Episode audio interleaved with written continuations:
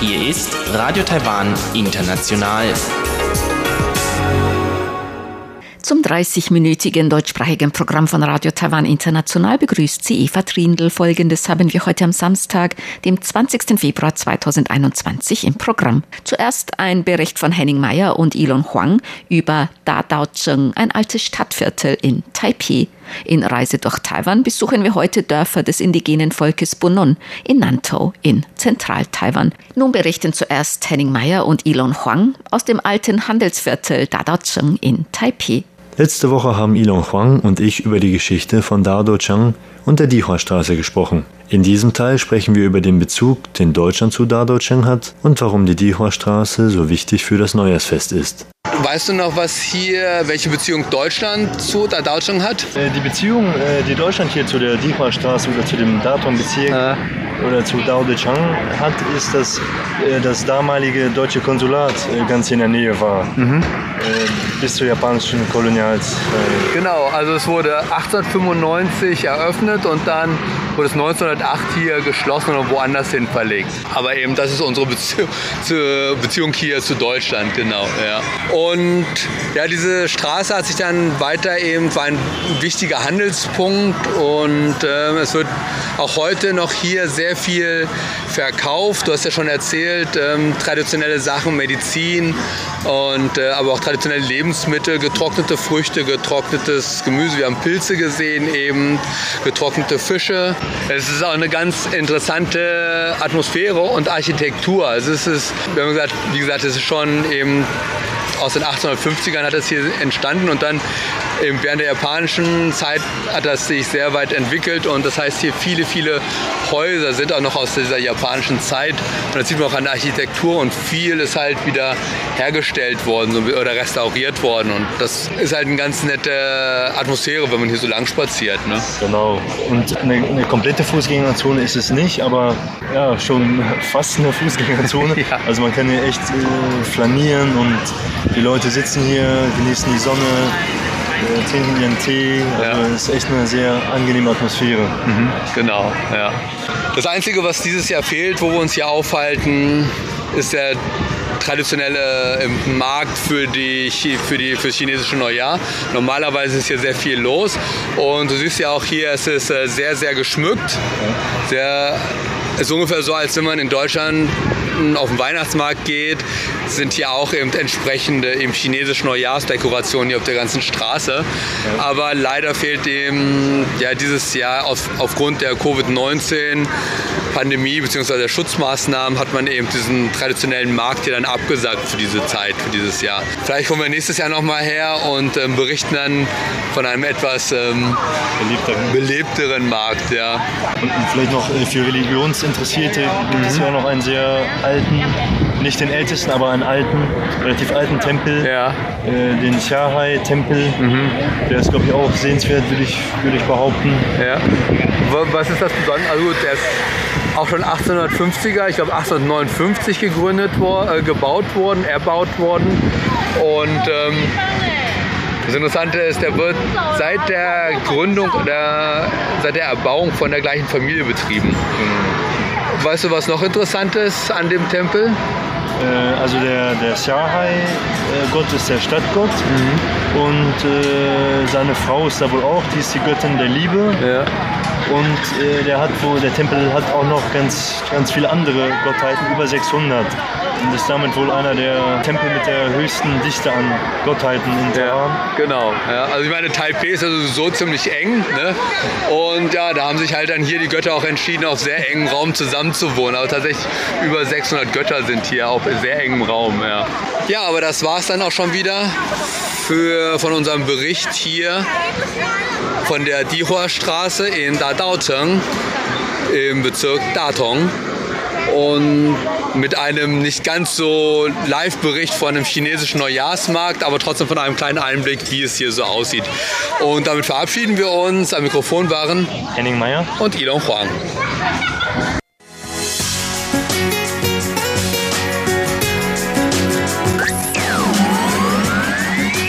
Radio Taiwan, international aus Taipeh.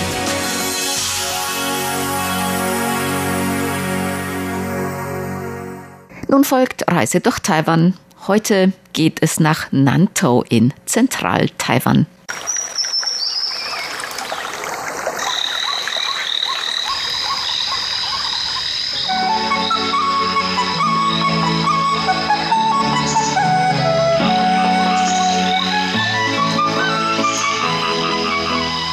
Radio Taiwan International. Reise durch Taiwan.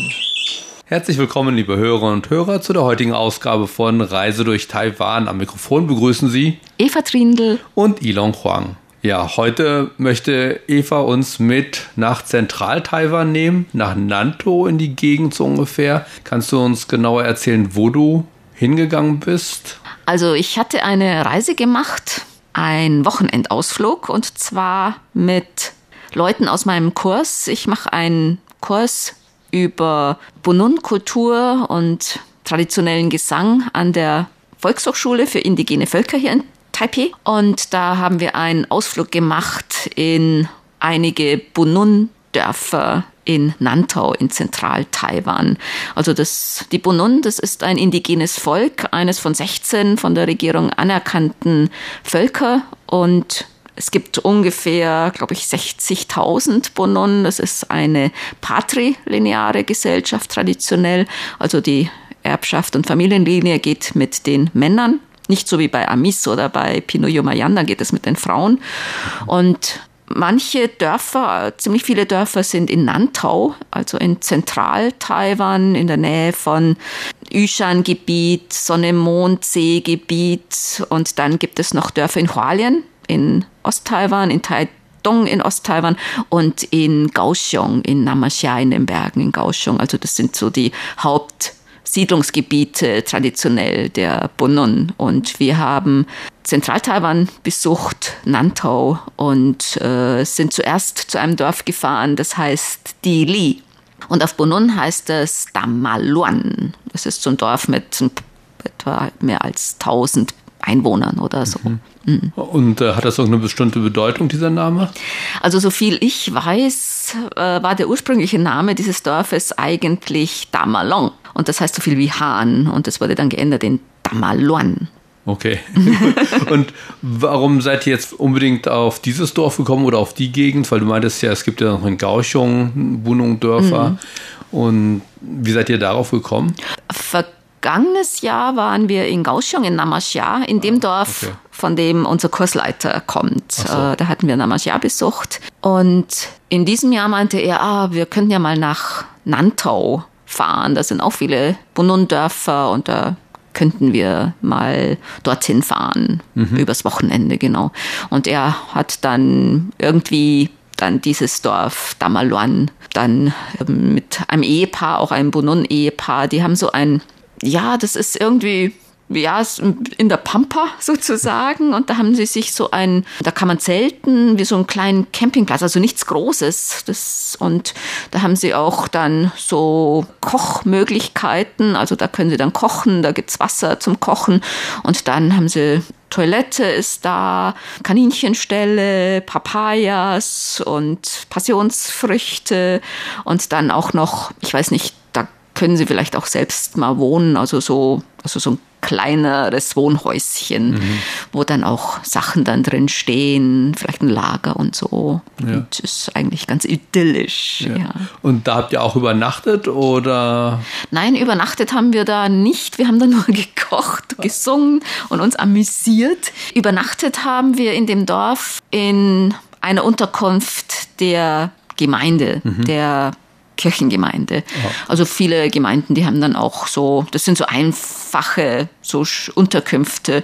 Also das ist wie, kann man sich vorstellen, wie in so einer Jugendherberge früher oder in einer Berghütte. Also mhm. da ähm, ist so ein so Holz und da wir waren zu acht. Wir sind zu acht losgefahren und dann einer ist noch selbst nachgekommen. Der ist dann später am Samstag erst nachgekommen also zu neunt eigentlich. Und wir haben das dann einfach so gemacht, dass wir in zwei Zimmern dann geschlafen haben, genau. Ah, okay. Und du sagtest Kirchengemeinde, also das ist dann so eine christliche Kirchengemeinde oder?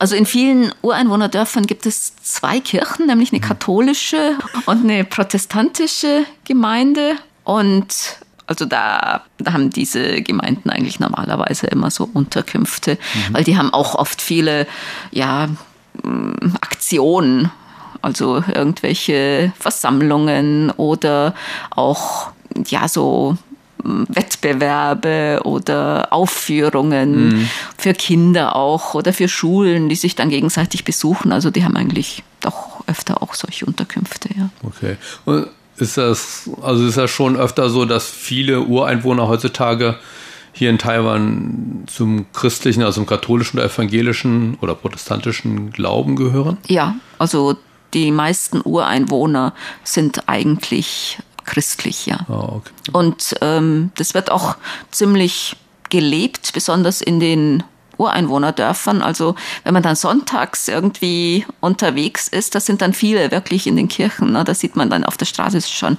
viel weniger Leute. Oder wenn man dann am Sonntag jemanden treffen will, oft, dann sagen die, oh, ich muss aber vormittags äh, zur Gemeinde, also zur Messe oder zur Kirche oder da ist eine Aktion. Also das wird da auch in der Stadt eigentlich. Da sind auch viele Ureinwohner, die in den Städten leben, egal ob Taipei oder Kaohsiung. Also die haben dann, die gehen dann auch in ihre christlichen Gemeinden. Und hattet ihr da irgendwie ein bestimmtes festes Programm, was ihr, ja, um sozusagen, solltet ihr da mehr über die Bunung-Kultur noch erfahren oder war das einfach mehr ein lockerer gemeinschaftlicher Ausflug? Eigentlich eher ein lockerer gemeinschaftlicher Ausflug mit also die Gegend und Leute dort auch noch kennenzulernen. Mhm. Also das ist, wir sind Samstag morgens losgefahren. Vielleicht so vier Stunden waren wir unterwegs. Wir haben äh, dazwischen auch noch was eingekauft, noch ein bisschen Gemüse, weil wir hatten dann am Abend selbst gekocht dort. Ja. Mittags hatte dieses Ehepaar für uns gekocht und abends haben wir dann selbst gekocht, also richtig mit Lagerfeuer und auf dem offenen Feuer und Holz gehackt und auf dem Weg unser Kursleiter, der hatte noch zwei lebende Hühner irgendwo bestellt in einem Dorf. Das, die hat er dann noch mitgenommen. Die, da sind wir dann noch hingefahren, haben die lebenden Hühner mitgenommen und wir haben dann am Abend da war noch ein, das hatte dieses Ehepaar organisiert, ein auch ein älterer Bunun, der ist, kennt sich sehr gut halt mit der Bunun-Tradition aus und zwar in den Bergen, mhm. wie man in den Bergen lebt. Und der nimmt auch zum Beispiel Schulklassen oder Leute mit in die Berge und äh, zeigt denen dann, wie man halt traditionell kocht oder äh, Jagdkultur und alles Mögliche. Mhm. Oder die gehen dann oft in diese alten Bunnon-Dörfer, bevor die umgesiedelt wurden okay. und zeigen denen dann, wo eigentlich die Ahnen ursprünglich herkamen. Da gibt es oft noch so, ähm, ja, so Steinmauern, also mhm. die Überbleibsel von den Häusern und so. so. Mhm. Also diese sind dann nicht mehr belebt, nee. Äh, bewohnt diese Nein, Dörfer? Das sind sozusagen okay. verlassene Dörfer, ah, bevor okay. sie dann oft von den Japanern eben während der japanischen Kolonialzeit umgesiedelt mhm. wurden. Genau. Okay. Und wenn man da in diese Dörfer fährt, die sind eigentlich schon relativ gut erschlossen sowohl was Straßen angeht. Es gibt auch Busverkehr und viele, die zum Beispiel zum Bergwandern, Bergsteigen gehen, egal ob Üschan oder in der Gegend gibt es ja viele Berge, die ähm, machen da vielleicht auch mal Rast da in einem dieser Dörfer oder essen da was oder übernachten dort. Mhm. Es gibt in der Nähe da auch heiße Quellen. Da sind dann auch viele so heiße Quellenhotels in dieser Gegend. Das ist eigentlich touristisch auch schon relativ erschlossen. Da ist dann der Sonne-Mondsee in der Nähe. Okay, also. ja. Du hast gesagt, ihr habt selber gekocht und am Mittag hat dieses Bunong-Ehepaar für euch mhm. gekocht. Hat man dann irgendwie Bunong-Speisen gehabt oder ich meine, war, ja, war das irgendwie mh, hm, offen oder war das Teil der, des Essens? Die hatten das gekocht, was sie eigentlich selbst anbauen. Mhm. Ob jetzt speziell Bunun also es gab keine Baumbohnen, so viel ich weiß. Also es, was eigentlich da in der Gegend viel gekocht wird, ist halt das, was man selbst anbaut. Mhm. Das ist eigentlich, ja, so traditionell. Ansonsten, was, was ist, ist traditionell? Bonun, was gejagt wird, das wäre halt dann Wildschwein zum mhm. Beispiel. Das wird auch noch viel gegessen, aber meistens auch von Wildschweinen, die halt dann gehalten werden, ah, gezüchtet okay. werden. Ja.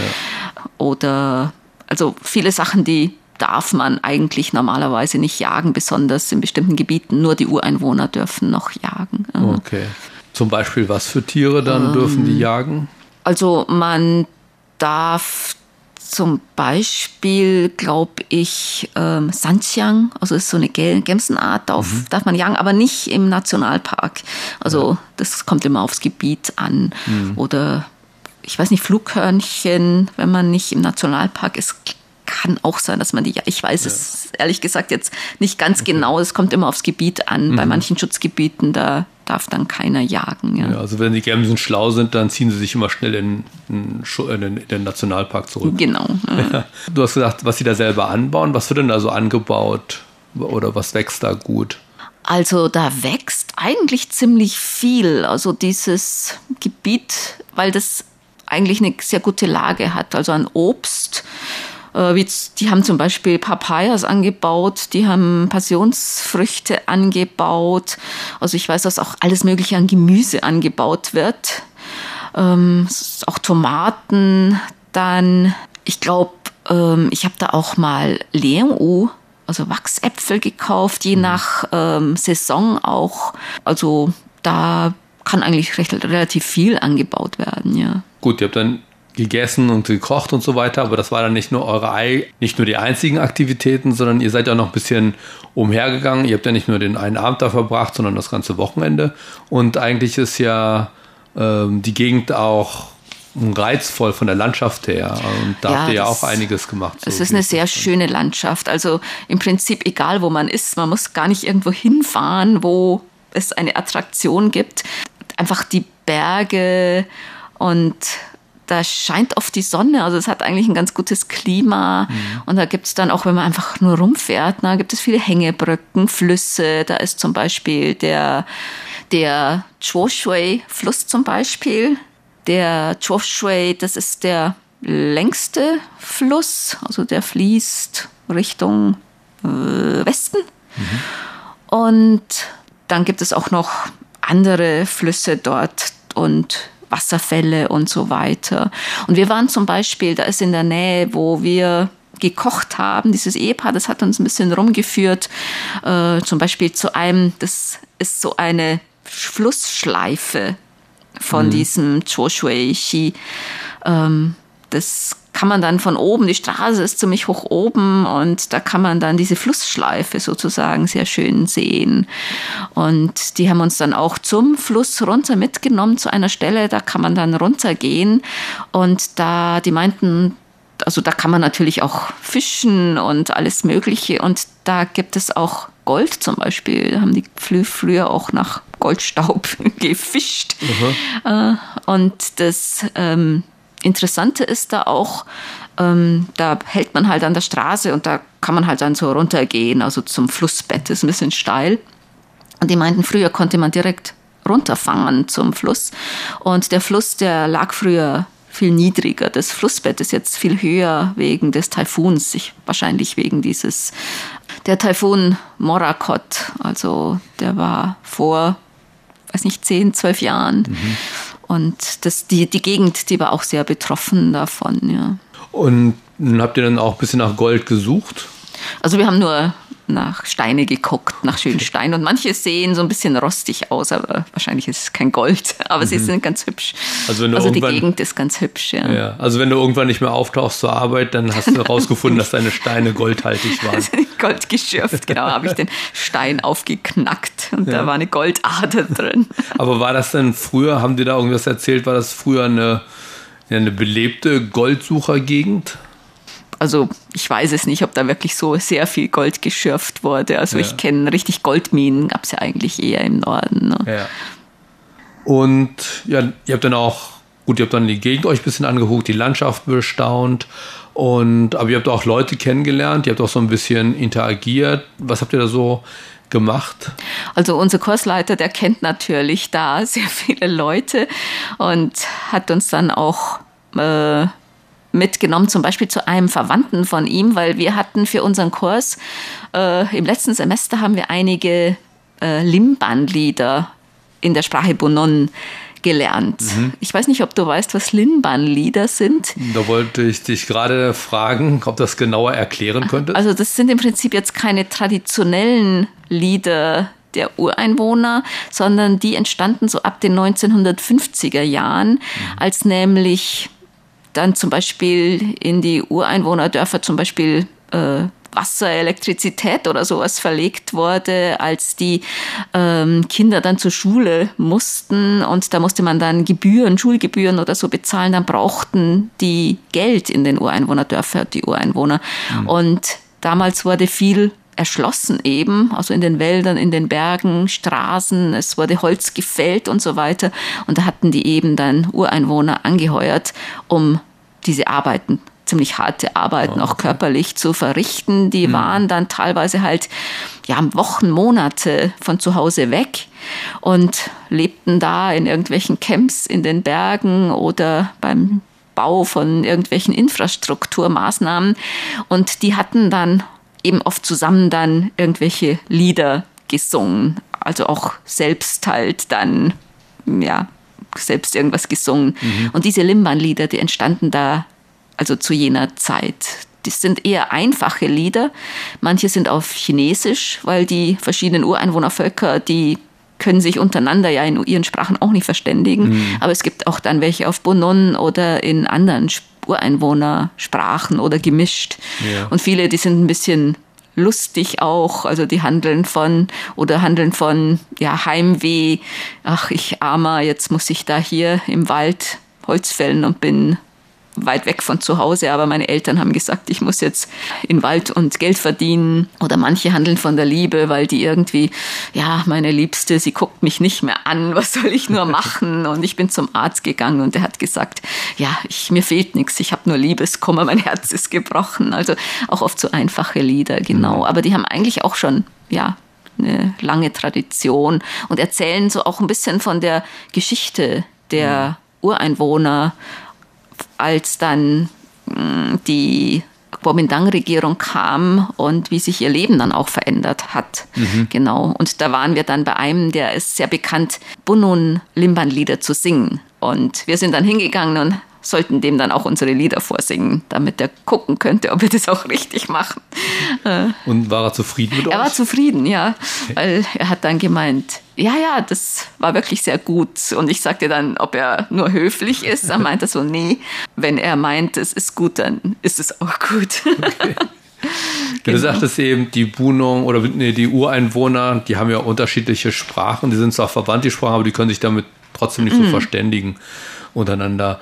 Und auch die, die Ureinwohnervölker selber haben unterschiedliche Kulturen, ein bisschen unterschiedliche Kleidung. Kannst du so ein bisschen kurz zwei oder drei Sachen, Besonderheiten der Bunung erklären? Besonderheiten der Bunun ist, dass äh, sie zum Beispiel eine patrilineare Gesellschaftsstruktur haben, traditionell, und dass sie eigentlich ursprünglich in großen Familiensippen zusammen wohnten. Sie sind eher in etwas höheren Lagen, kamen ursprünglich auch viele wohl aus der Gegend aus äh, Tainan. Mhm. Viele Ureinwohner sind natürlich dann schon mit den ersten Einwanderern aus China, da kam dann so ein Einwandererdruck, wo dann viele dann auch woanders hingewandert sind. Und die sind sehr gut, sind als sehr gute Jäger bekannt. Und sie wohnten oft, also dann zumindest später auch in höheren Lagen und sind aber auch öfter mal umgesiedelt. Also die sagen, dass sie, ich weiß nicht, in einigen Jahren oder so, paar Jahren oder so, da haben die auch manchmal oft ihre Siedlung dann wieder gewechselt. Mhm. Mussten sie wechseln oder nee, also das von der Regierung? Selbst, nee, nee, nee, oder? das war noch vorher, also ah, okay. als sie noch sozusagen auto, ganz autonom ja. waren, genau. Ja. Und, und sieht man denn von diesen Traditionen oder Kulturen in diesen Dörfern noch viel oder wird auch hm, heutzutage viel Wert darauf gelegt, diese alten Traditionen oder die Kultur so ein bisschen noch in Erinnerung zu behalten? hm, ich würde da immer sagen, ja und nein. Auf der einen Seite schon, auf der anderen Seite ist es auch wird es wichtiger. Also ich habe den Eindruck, dass auch immer mehr sich jetzt bewusst sind, dass es wirklich wichtig ist, äh, dass diese Traditionen nicht ganz verloren gehen, weil viele Ureinwohner besonders die Kinder, die gehen halt dann in, in Schulen, da wird Chinesisch gesprochen. Die lernen vielleicht ihre ähm, Muttersprache nur noch in der Schule, nicht mehr zu Hause, besonders die vielen Ureinwohner, die eben in der Stadt aufwachsen. Ne? Die mhm. haben oft überhaupt keinen Kontakt mehr oder kennen ihre alten Traditionen kaum mehr. Die in den Dörfern, das ist oft, also die reden noch zumindest mit den Großeltern noch äh, ihre Muttersprachen und so. Mhm. Und ich habe so den Eindruck, dass schon wieder mehr äh, darauf geachtet wird, dass diese Traditionen eingehalten werden. Und wie zum Beispiel bei den Bunun, da gibt es einige, zum Beispiel, da gibt es einen sehr bekannten rituellen Gesang, heißt Bashbutbut. Das ist, da stehen die Männer im Kreis, das ist ziemlich bekannt. Und die ähm, haben, die singen dann viel stimmig. Also da fängt einer an, U, alles auf U. Mhm. Und einer fängt äh, äh, dann U und das wird dann immer lauter und immer lauter. Und das ist eigentlich, eigentlich müsste es acht Minuten sein. Das ist aber ein ritueller Gesang, der, den kann man einfach nicht einfach so singen. Es gibt zwar, man kann, es gibt zwar Aufführungen davon, aber zum Beispiel wir machen das auch und sogar die Frauen machen das mit, aber nicht in Bunun-Dörfern oder nicht, wenn das irgendwie ein, in einer Bunun-Gegend ist. Mhm. Und auch wenn wir das zum Beispiel in unserer Volkshochschule machen, bei dieser Gelegenheit sagt unser Kursleiter auch immer, dass wird eigentlich nur von Männern gesungen und auch nur vormittags. Und äh, das ist aber jetzt nur sozusagen, um das vorzustellen. Mhm. Also da so manche Sachen, die werden dann schon noch ernst genommen. Also das zum Beispiel bestimmte Dörfer, die nehmen diese Tradition dann auch noch sehr ernst und sagen, also das ähm, kann man so und so nicht machen. Ne? Das ist nicht gut, das geht nicht. Mhm. Mhm. Und versuchen denn, oder gibt es denn zum Beispiel auch Künstler, die jetzt versuchen, eben Bunong-Musik, Bunong-Lieder eben ja, populär zu machen? Ja, das gibt eigentlich schon ziemlich viele. Also besonders nicht nur bei den Bunun, sondern überhaupt bei den indigenen Völkern. Und zwar fing das irgendwie an Ende der 90er Jahre. So, ja, Ende der 90er, 2000, da fingen dann Musiker an, auch in ihren indigenen Sprachen dann neue Musik zu machen, selbst Lieder zu schreiben. Mhm. Es gibt zum Beispiel, ich weiß nicht, einen Sänger, ähm, ein Bunun, der hat Ende der 90er Jahre oder 2000, Anfang 2000 ein Album rausgegeben mit Liedern, die er selbst geschrieben hat, und zwar in der Sprache Bunun. Und das ist eigentlich eins von diesen ersten, die halt eigentlich moderne Musik war, aber wirklich mit in, auf Bunun und mit e-, Elementen auch der Ureinwohner. Und da tut sich jetzt ziemlich viel. Es gibt sehr, sehr viele äh, Ureinwohner, die neue Musik machen, die auch verschiedene Elemente zusammenführen. Mhm. Und, oder manche, die auch jetzt wieder ganz traditionelle Musik machen oder auch wieder traditionelle Musik neu schreiben auf traditionelle Art. Da tut sich eigentlich relativ viel, ja. Mhm. Und wenn Hörer das hören möchten, dann können sie ab und zu mal bei dir in Musik in Taiwan, äh, Musik aus Taiwan reinhören. Ne? Ja, ich will, ich will jetzt keine Werbung machen, also, aber Musik aus Taiwan, da stelle ich auch manchmal Musik der indigenen Völker vor oder auch ja, solche mhm. Musik, genau. Okay. Ja, und dann ja, hoffe ich, hören Sie mal rein dabei Musik aus Taiwan. Aber für heute sind wir auch schon wieder am Ende unserer Zeit. Wir bedanken uns ganz herzlich fürs Zuhören. Am Mikrofon waren Eva Trindl und Ilon Huang. Sie hörten das deutschsprachige Programm von Radio Taiwan International am Samstag, dem 20. Februar 2021. Unsere E-Mail-Adresse ist deutsch.rti.org.tv. Im Internet finden Sie uns unter www.rti.org.tv, dann auf Deutsch. Dort finden Sie auch die Links zu unserer Facebook-Seite und unserem YouTube-Kanal. Über Kurzwelle senden wir täglich von 19 bis 19.30 Uhr UTC auf der Frequenz 5900 Kilohertz. Das, liebe Hörerinnen und Hörer, was für heute in deutscher Sprache von Radio Taiwan International. Wir bedanken uns bei Ihnen ganz herzlich fürs Zuhören. Bis zum nächsten Mal bei Radio Taiwan International. Am Mikrofon verabschiedet sich Eva Trindl.